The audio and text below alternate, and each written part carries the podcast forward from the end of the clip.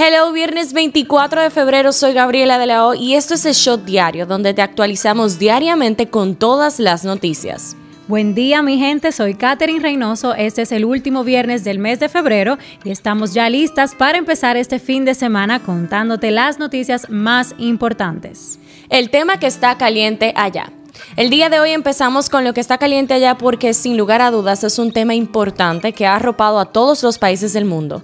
Nos despertamos con los videos de las explosiones y ataques que hay en Ucrania. Luego de un breve discurso, Putin dio la orden para iniciar un operativo militar especial, así le llamó él, en Ucrania, específicamente en el este, para supuestamente proteger a Donbass, región controlada por separatistas prorrusos. Si no sabes de qué estamos hablando, espera el episodio especial que tenemos preparado explicándote todo esto. Al menos 57 ucranianos murieron y otros 169 resultaron heridos ayer durante el primer día del ataque ruso contra Ucrania. Así informó el Ministerio de Salud de este país. La huida de ciudadanos de la capital de Ucrania, muchos en pánico por temor a la inestabilidad y el posible avance de las tropas rusas, ha colapsado la circulación del tráfico en Kiev. La gente quiere irse al oeste, a ciudades donde no haya aeropuertos e instalaciones militares. Actualmente es casi imposible abandonar la ciudad debido a la acumulación de los coches y las autoridades han pedido a los ciudadanos permanecer en casa para no crear mayores atascos. El presidente de Ucrania, Volodymyr Zelensky, dijo en un discurso que el país rompió relaciones diplomáticas con Rusia. Las autoridades de Kiev declararon el toque de queda en la ciudad ante la situación.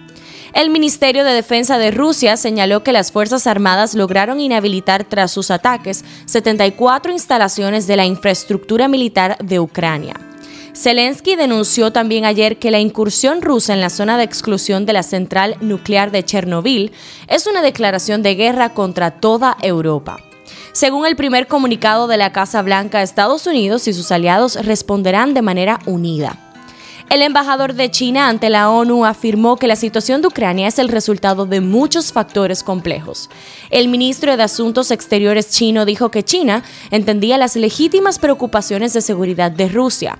Pekín también recomendó a sus ciudadanos en Ucrania ondear una bandera china para tratar de protegerse. Mientras tanto, China y Rusia mantienen una asociación estratégica para contrarrestar la influencia de Estados Unidos. La organización del Tratado del Atlántico Norte, conocida como OTAN, no tiene tropas en Ucrania ni tampoco planes de desplegarlas en ese país, objeto de una masiva ofensiva por parte de Rusia, dijo el secretario general de la Alianza Militar Jens Stoltenberg. No a la guerra y detengan a Putin, detengan la guerra, gritan aproximadamente 500 manifestantes frente a la embajada rusa en París contra el ataque ruso a Ucrania. El tema que está caliente aquí. El presidente de la República Dominicana, Luis Abinader, decidió suspender todas las actividades que tenía pautadas para el día de hoy debido al conflicto ocurrido en Ucrania cuando tropas rusas atacaron la madrugada de este jueves a ese país. Es por esto que convocó de emergencia al Gabinete de Economía para tomar medidas especiales por Corea de Rusia y Ucrania informó que la República Dominicana tiene alternativas y planes económicos ante esta coyuntura por los momentos especiales que afectarán los escenarios nacionales e internacionales, agudizando así la crisis mundial. Para que tú no vayas a entrar en pánico, en términos de seguridad, nuestro país se mantendrá con tranquilidad y paz. Sin embargo, entiende que es un conflicto que no solo tiene una manifestación local entre Rusia y Ucrania, sino otras implicaciones internacionales. Dijo que ante esta situación, que va más allá del precio del petróleo, que hoy alcanza los 100 dólares en el barril West Texas, precio que regencia para el país, sino que también está afectando la mayoría de las materias primas. En ese caso, se refirió especialmente a las materias primas para la producción de alimentos como la soya, el trigo y el maíz, de los cuales Ucrania es de los mayores productores en el mundo. Dijo que desde la semana pasada mantiene en sesión permanente el gabinete económico y que el próximo día 27 anunciará las medidas adoptadas. Desde ya lamentamos informarte que la reserva de petróleo de la República Dominicana solo alcanzaría para 30 o 45 días, según sostuvo este jueves el presidente del Consejo de Administración Refinería Dominicana de Petróleo, Refidomsa, quien adelantó si la crisis entre Rusia y Ucrania se agudiza, el precio de los combustibles se verá afectado. Asimismo, República Dominicana hizo un llamado este miércoles ante la Asamblea General de la Organización de las Naciones Unidas, ONU, a que ninguna de las partes involucradas en el conflicto de Europa del Este cruce la línea de contacto. Esto es lo que está trending. Usuarios en redes colocan la bandera de Ucrania en solidaridad con la situación. También se habla de Scarlin Cuevas, una dominicana que se encuentra actualmente en Ucrania. Según medios, República Dominicana garantiza su seguridad ya que el Ministerio de Relaciones Exteriores se encuentra en contacto con Cuevas vía la embajada en Alemania concurrente en Ucrania. La joven cantante Nightbird quien impactó el año pasado con su historia de fortaleza en la lucha contra el cáncer en el programa America's Got Talent, murió de esta terrible enfermedad a los 31 años en las efemérides. Un día como hoy, hace 206 años, nació Matías Ramón Mella, uno de los líderes de la independencia de la República Dominicana, nacido en Santo Domingo el 25 de febrero del 1816. Este hombre de fuertes sentimientos patrióticos fue una pieza clave en la independencia nacional. Politiqueando un chin. Como forma de fortalecer los servicios de las alcaldías, el gobierno a través de la Liga Municipal y la Federación Dominicana de Municipios inició la entrega de más de 4 mil millones de pesos a las autoridades municipales para la construcción de aceras y contenes en sus respectivas localidades. El Gabinete de Niñez y Adolescencia Gana y Conani presentaron un plan piloto para la atención y seguimiento integral de los niños y niñas adolescentes en situación de calle con el objetivo de garantizarles a esta población vulnerable sus derechos fundamentales. El patronato que dirige el teleférico de Puerto Plata anunció que para este viernes 4 de marzo la reapertura de ese atractivo turístico ya será un hecho. El salario mínimo de una persona que labora en asociaciones incorporadas sin fines de lucro que prestan servicios de salud, educación, rehabilitación de personas con discapacidad y de servicios a terceros pasará a partir de marzo de 11.500 pesos a 14.500 para un aumento de un 26.1%.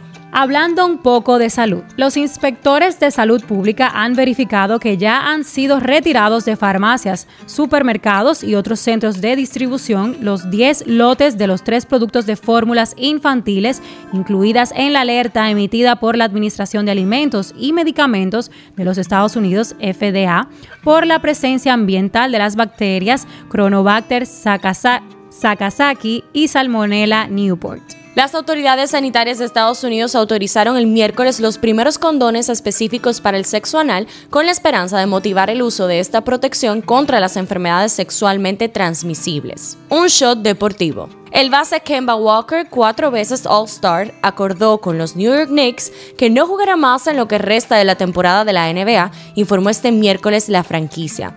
La decisión de apartar a Walker del equipo llega un día antes del final del parón por el Juego de las Estrellas All-Star, en el que los Knicks han reflexionado sobre sus objetivos en esta campaña. Pasa en TNT, pasa en el mundo. El precio del barril del petróleo superó este jueves los 100 dólares por primera vez en más de siete años y las bolsas mundiales cayeron tras el lanzamiento de una ofensiva militar de Rusia contra Ucrania. Hacia mediodía el parque de Frankfurt perdía más de un 5%, seguido de Milán y París casi menos del 4% y Madrid y Londres con pérdida en torno al 3%. ¿Qué dice la gente en Twitter?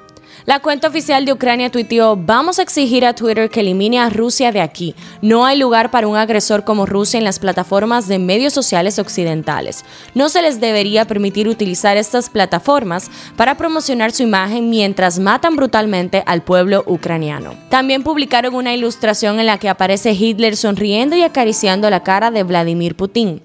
Esto no es un meme, sino nuestra y vuestra realidad ahora mismo, decía el pie de foto. Previo a esos tweets, ya Ucrania le había pedido a los tuiteros y a las tuiteras a que le escribieran a la cuenta oficial de Rusia lo que piensan de ellos. Usuarios de todo el mundo han reaccionado a la noticia de la invasión, pero es especialmente en América donde ven este conflicto con un poco de humor, compartiendo algunos memes y haciendo tendencia rápidamente el hashtag Tercera Guerra Mundial. De igual forma es tendencia el hashtag No a la Guerra. Los chismes del patio. El cast del programa El Open Mic habló de todas las provincias dominicanas en donde debería existir un muro luego de leer la noticia del muro inteligente de la frontera con Haití. Hablaron de una provincia que no se mete con nadie y siempre anda de su lado en lo más profundo del país, Dajabón. A partir de ahí recibieron amenazas e insultos de todo tipo, incluyendo un mensaje del alcalde de Dajabón considerándolos personas no gratas por supuestamente hablar de manera despectiva y burlona de su provincia, llamando hasta una rueda de prensa como consecuencia. ¿Sabías que? Un hombre residente en Long Island, Nueva York, ganó la lotería por segunda vez en menos de tres años. El hombre identificado como Juan Hernández ganó en la noche del martes 10 millones en la lotería por segunda vez. La Lotería de Nueva York anunció que el señor Juan Hernández en el condado de Nassau reclamó el premio mayor en el juego deluxe de 10 millones en las oficinas. Cifra del día, 11 es el número de ciudades ucranianas donde cayeron los ataques rusos de este jueves, entre ellas la capital Kiev. Este shot llega a ustedes gracias a Margarina Manicera. Esto ha sido todo por el día de hoy. Les deseamos muy buen fin de semana. No olviden seguirnos en nuestras redes sociales arroba el punto shot para más actualizaciones durante el día. Nos vemos cuando nos escuchemos.